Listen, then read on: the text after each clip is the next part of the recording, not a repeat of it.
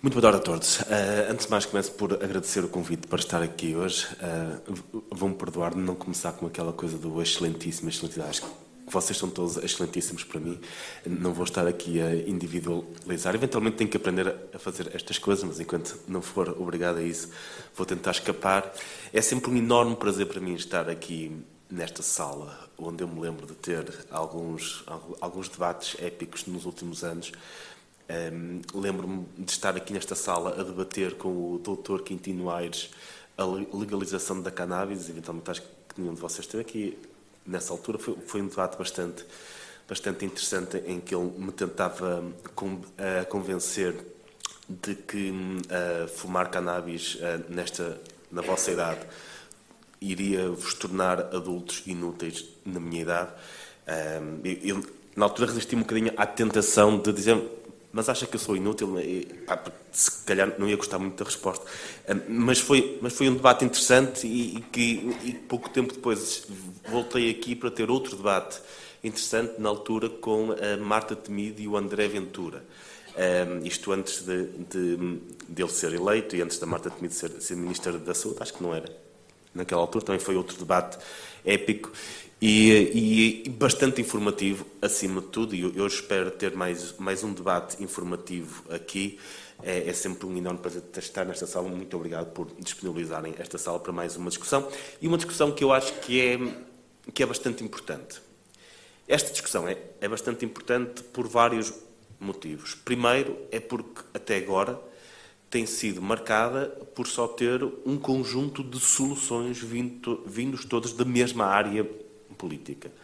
Isso não é positivo, qualquer que seja o tema.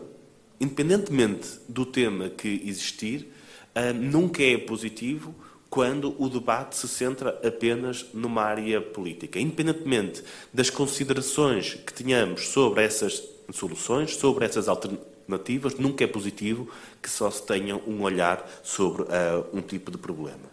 E este livro parte de algumas premissas básicas, que é a primeira premissa é que os problemas ambientais existem.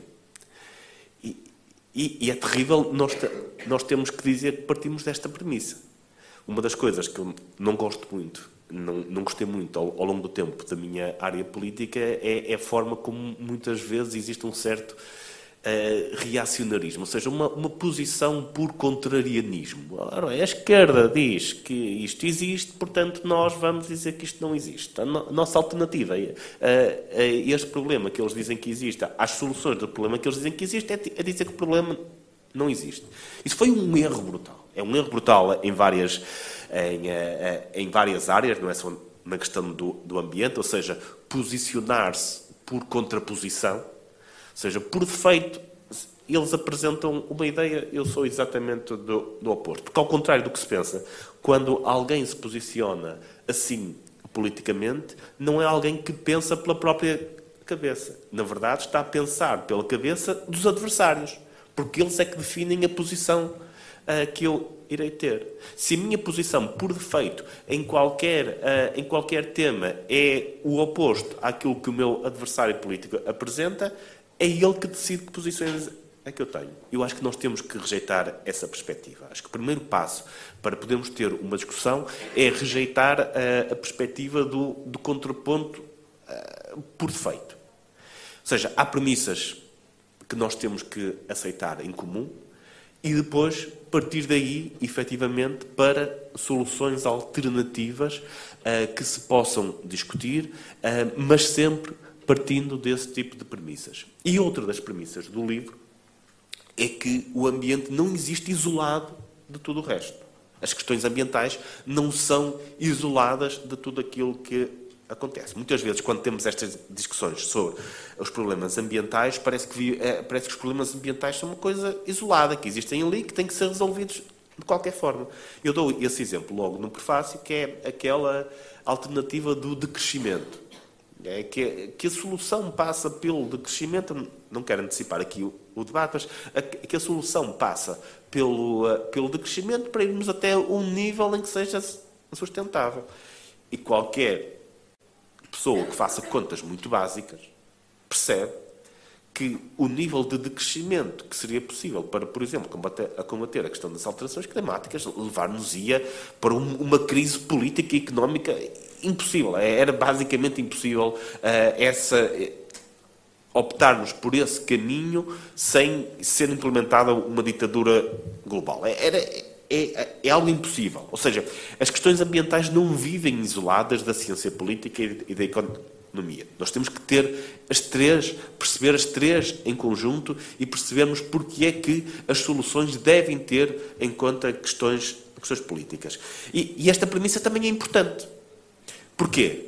Eh, porque depois vem, traz-nos uma terceira premissa que, que vem neste livro, que é a necessidade de olhar para custos e benefícios. E os custos são imensos. Os custos a prazo são efetivamente imensos. E é por isso que temos que olhar exatamente para os custos que iremos ter com cada uma dessas soluções alternativas em relação aos custos imensos que estes problemas poderão vir a ter. E é interessante que muitas vezes dizer este tipo de coisas pareça algo politicamente incorreto. Temos que olhar para os custos da, da questão do, da mitigação das alterações climáticas, um, porque na prática isso já acontece. Se eu perguntar a alguém aqui e disser, olha, nós temos, nós se amanhã acabarmos com os carros todos e com as indústrias poluentes todas, amanhã, tecnicamente podemos fazer isso, desligar tudo, proibir os carros, é? Conseguiríamos travar as alterações climáticas. Vamos assumir que isso é verdade, que é absolutamente verdade. Há um motivo para isso não se fazer. E o motivo para, para isso não se fazer é nós sabermos que isso teria um custo. E que esse custo é, de facto, incomportável. Eu acho que nem o, a, o ambientalista mais radical defende algo desse tipo. E não defende porquê? Porque entende que há um custo disso. Que, que iria haver um custo para a vida das pessoas, que nós iríamos poder, iríamos baixar bastante os nossos padrões de vida, a, a, o nosso acesso à educação de qualidade, o nosso acesso à saúde de qualidade, o nosso acesso a um conjunto de recursos para que isso fosse possível. Ou seja, há uma análise custo-benefício que tem que ser feita em todas as alturas. E é isso que falamos aqui, aqui um pouco. Um, e falamos também da questão dos incentivos. Ou seja, que incentivos é que as pessoas irão ter para resolver os problemas ambientais que existem? Grande parte dos problemas ambientais resultam de uma coisa uh, que se estuda há bastante tempo uh, em economia, que é a questão da, da tragédia dos comuns. De facto, grande parte dos nossos recursos ambientais serem hoje aquilo que se chamam recursos comuns. Ou seja, recursos dos quais não podemos excluir ninguém, mas que o sobreuso de cada uma das pessoas tende a deixar menos desse recurso para outra pessoa.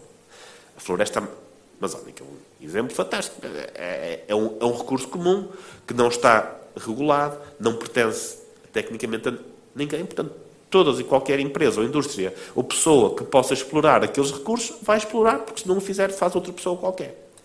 Um, e este sim é o problema. O problema não é, não está no nosso modelo de produção, mas está na forma como permitimos que o extrativismo uh, domine todos os modelos de produção. Sejam eles capitalista, comunista, socialista, social-democrata, o que é que seja. Ao longo de demasiadas décadas, permitimos que o extrativismo, ou seja, o abuso de recursos comuns, conseguisse controlar e tomar conta de qualquer modelo de produção. E depois dizem, com alguma razão, é certo, mas nos países capitalistas, efetivamente houve uma maior emissões de gases de estufa por aí fora. Isso não se deve ao modelo de produção capitalista. Deve-se ao facto desse modelo de produção capitalista ter tido melhores resultados em termos de desenvolvimento económico. Obviamente, na Coreia do Norte, coitados, eles mesmo que se quisessem não poluem grande coisa. Não é porque não queiram, não é porque os problemas de extrativismo não estejam lá. Simplesmente tem um modelo económico que não lhes permite produzir grande coisa. Um, e é por aí que devemos começar. Como é que podemos resolver os problemas de abusos de recursos comuns?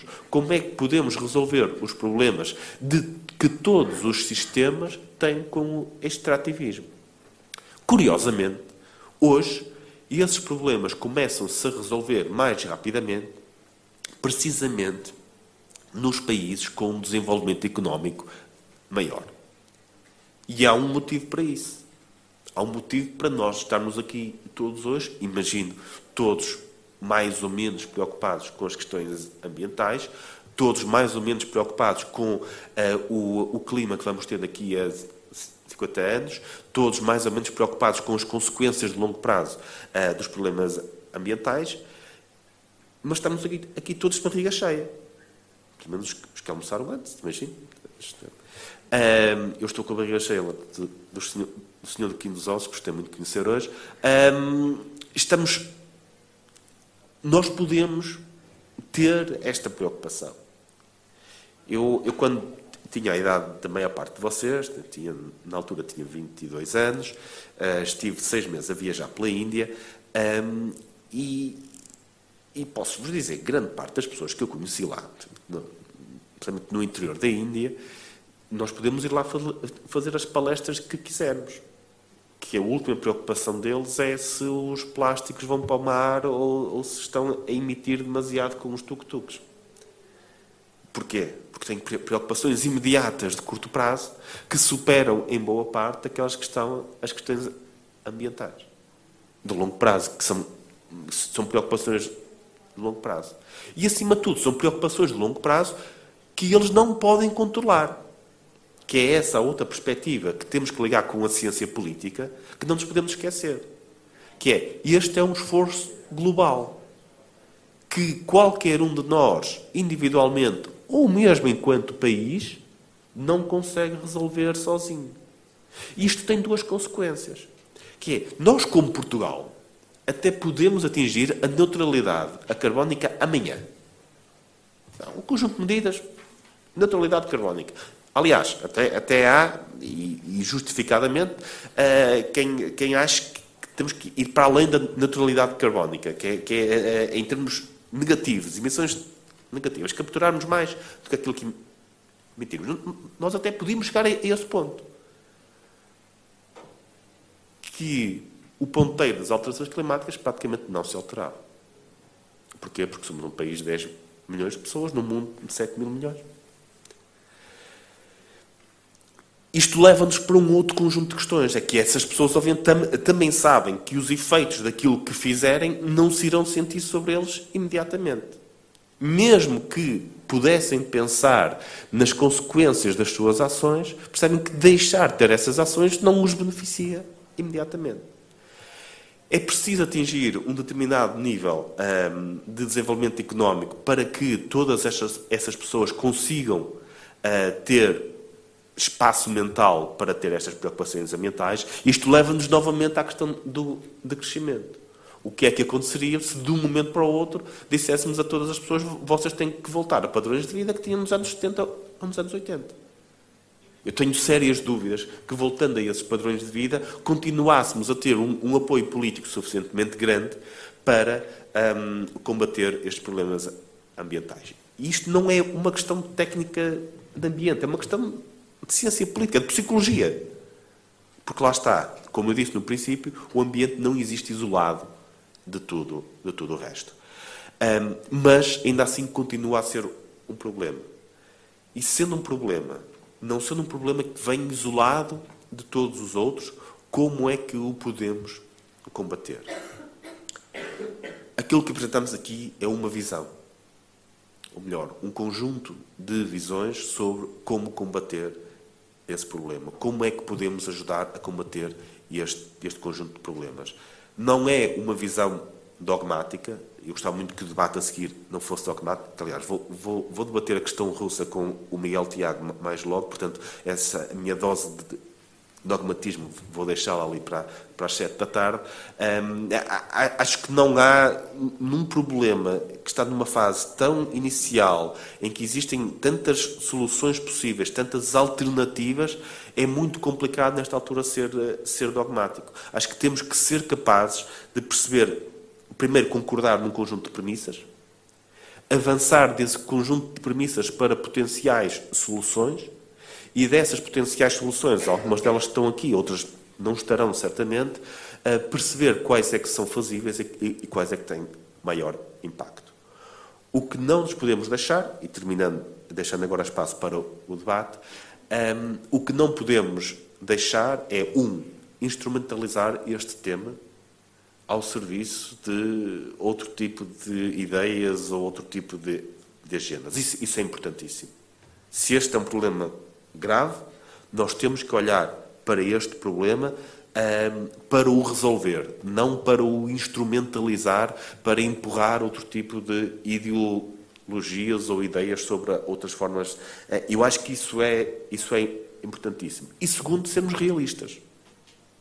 Porque nós podemos ter a melhor solução do mundo, a solução que certamente iria acabar com todos estes problemas. Se não for possível, não é solução. Então, sempre quanto isso. Qualquer solução que seja impossível de implementar não é solução.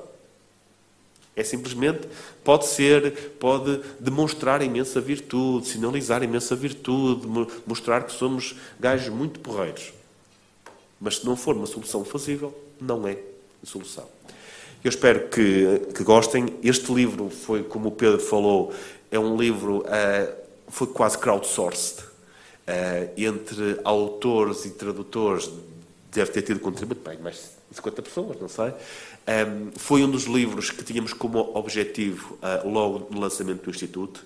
Eu sempre achei que a questão ambiental era uma questão que estava demasiado maltratada, um, demasiado instrumentalizada na discussão pública e que é necessário lançar novos argumentos, uh, novas temáticas para a discussão pública. Quando lançamos o Instituto, este era um, um dos objetivos. Este livro também é, para mim, o culminar culminar não, um, um dos passos importantes uh, em atingir, para atingirmos este objetivo de discutirmos mais as questões ambientais. Muito obrigado a todos.